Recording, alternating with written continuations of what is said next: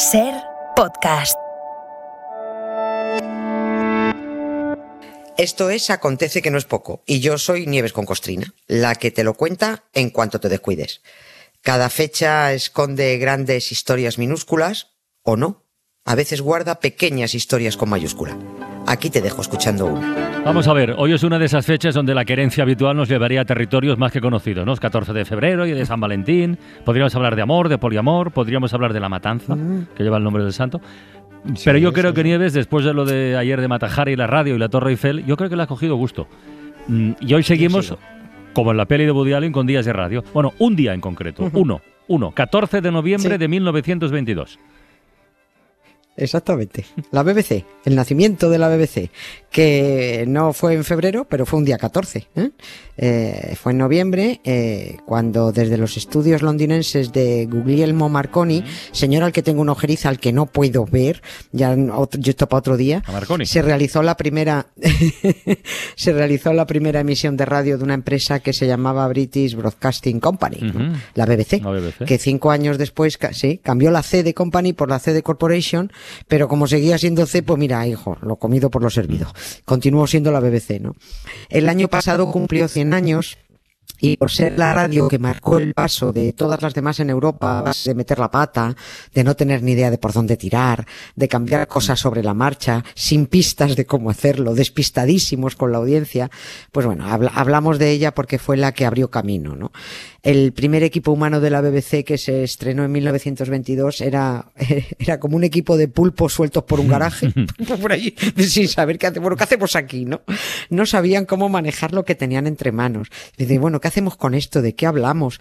¿A qué nos dedicamos? Eh, ¿Entretenemos? ¿Culturizamos? ¿Qué hacemos con los ofendiditos? Porque es que hagamos lo que hagamos van a salir ofendiditos, ¿no? Bueno, ponemos solo música. Pero bueno, ¿qué clase de música? ¿Y si retransmitimos ópera? Decían, no, ópera no, porque entonces se van a enfadar las salas de conciertos. Bueno, pues vamos a poner obras de teatro. No, no, teatro tampoco, porque es que va a dejar la gente de ir al teatro y se van a cabrear con nosotros. Bueno, pues da, venga, damos noticias. No, no, noticias ni en broma. Que entonces se cabrean los periódicos. periódicos. Dice, bueno, pues de- claro, pues decimos a la gente que nos escriba a ver qué leches quieren, hombre, ¿no? El nacimiento de la BBC fue muy, muy estresante. Como dijo su primer director general, que era un ingeniero escocés de 33 años, no teníamos ni la más remota idea sobre radiodifusión.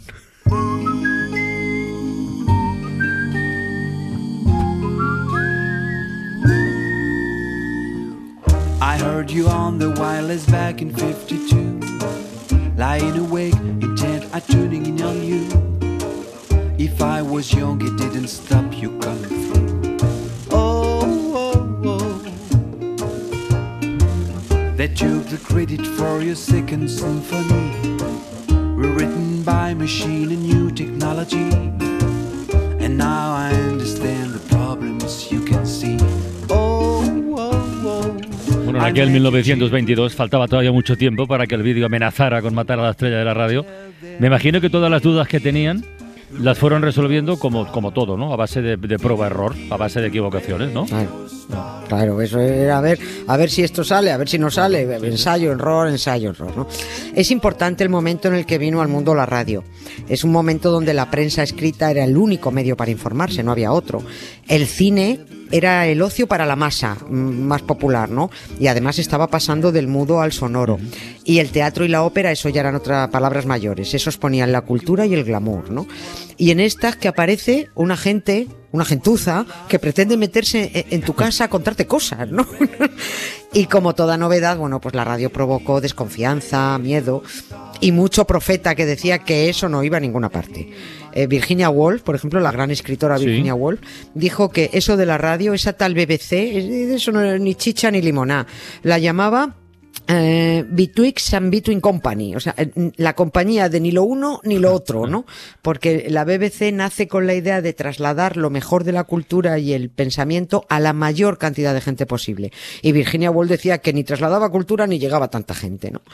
Lo primero que se oyó por la BBC, el primero que habló fue un señor que se llamaba Arthur Burroughs, y que leyó un boletín de noticias facilitado por agencias y después dio el pronóstico del tiempo. Un clásico. El boletín lo leyó dos, dos veces, lo leyó. ¿eh?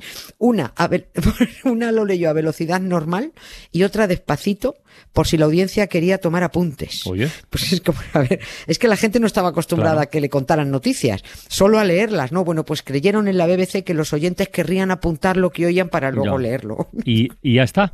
Quiero decir, es todo lo que hicieron el primer día, el boletín. Claro, sí, pero y, y- y ni se sabe quién oyó al tal Burroughs.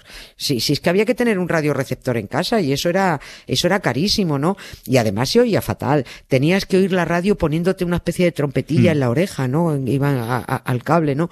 Costó muchísimo ir ampliando la programación porque los empresarios teatrales dijeron, ¿Cómo es esto? ¿Cómo que, que quieren meter micrófonos en el teatro para transmitir una obra de Shakespeare por esos aparatos infernales? No, no, de eso nada.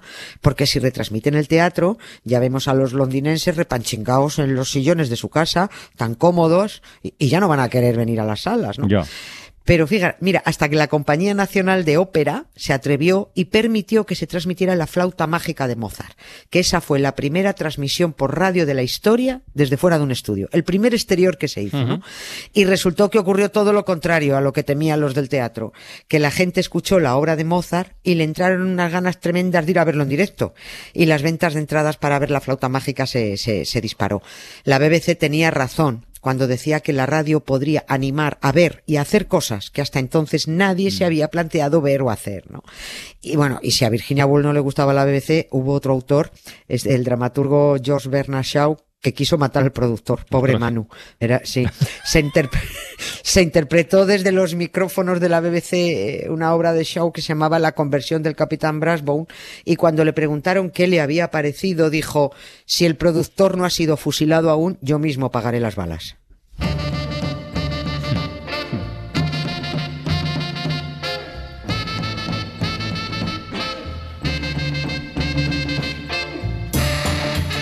¿Tan mal lo hizo el cuadro de actores? Como para querer cargarse al productor. A ver, seguramente no, no, no era tanto eso. En- No, hombre, no quedaría igual que en un teatro, pero había, había algo más ahí. Bernard Shaw era un incendiario, era un tipo muy broncas, muy activo políticamente, y estaba cabreado porque en la BBC no le dejaban opinar ni hablar libremente cada vez que iba. Pero es que no dejaban opinar a nadie. La censura en la BBC era férrea con todo el mundo. No se podía hablar de política, ni de religión, ni de economía, Vaya. de nada que generara la más mínima controversia. Todo tenía que ser absolutamente blanco, porque tenían pánico a los oyentes y porque cuando no se enfadaba uno, se enfadaba otro, ¿no? Y mucho cuidado también con los, eh, con los editores de, de prensa escrita, porque creían que en cuanto la gente empezara a recibir información por la radio, pues que dejaría de comprar periódicos, ¿no? Aquí cada uno defendía su, parcelita de poder. Por eso la BBC no podía transmitir noticias antes de las 7 de la tarde, cuando cerraban, cuando habían cerrado los kioscos, cuando ya se habían vendido todas las ediciones matutinas y vespertinas, ¿no? Pero mira que ocurrió algo en 1926 y lo que ocurrió es que se convocó una salvaje huelga general por las pésimas condiciones laborales de los mineros del carbón, ¿no?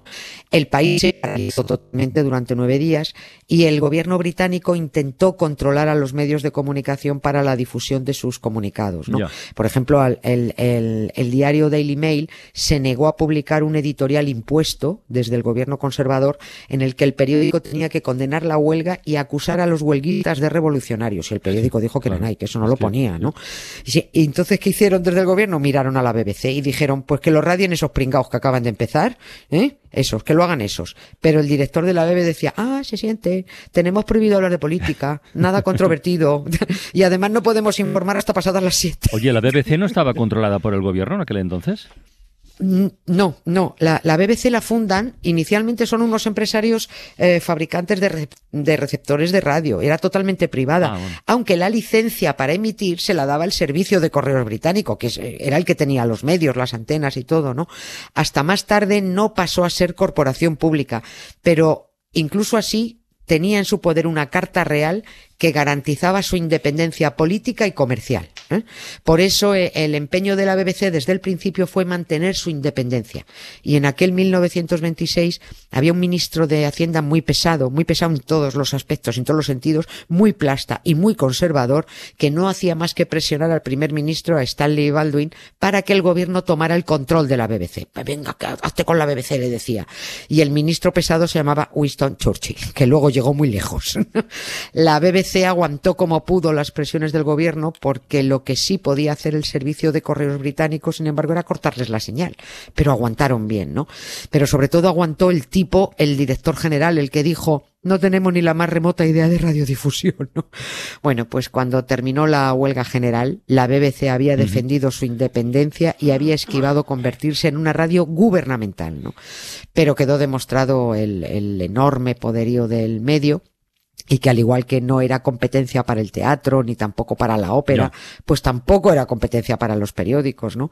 En 1928, dos años después de esa huelga que hemos mencionado, por fin se levantó el veto y la BBC pudo emitir sus boletines informativos a la hora que le saliera de sus ondas hercianas morenas, ¿no? Y otra cosa que creo que, que, que es lo único que se conservan, en to- yo A ver. creo, ¿eh? No lo sé, en todas las cadenas de radio, en sus estudios principales, y que también tenía la BBC desde el principio, es un piano. Igual que aquí. El pia- sí, el piano salvó lo que más miedo daba en la radio, los silencios. Las emisiones no empezaban si el pianista no estaba en el estudio.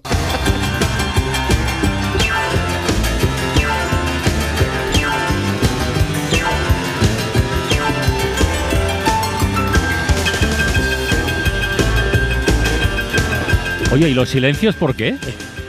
Porque, ay, porque los micrófonos de los locutores o de los actores cuando estaban representando fallaban más que una escopeta feria. Dejaban de funcionar por el calor, por la humedad, y entonces alguien corría a poner un rollo en la pianola para que sonara música, un rollo de esos que se metían, ¿no? Pero entre los nervios, las carreras, se equivocaban de rollo, ponían la música equivocada, el rollo lo ponían mal. Dijeron, mira, que siempre haya un pianista en el estudio, que ese empieza a tocar de inmediato en cuanto Francino levante la mano, ¿no? Y nada, el pianista era como la Alicia Gaitón de la ventana.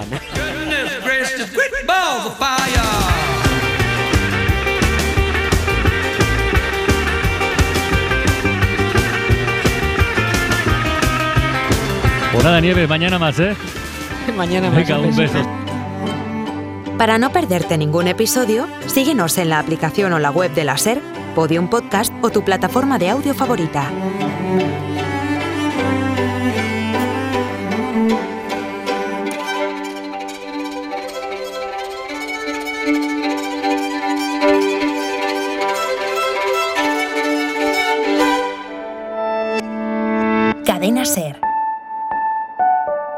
La radio.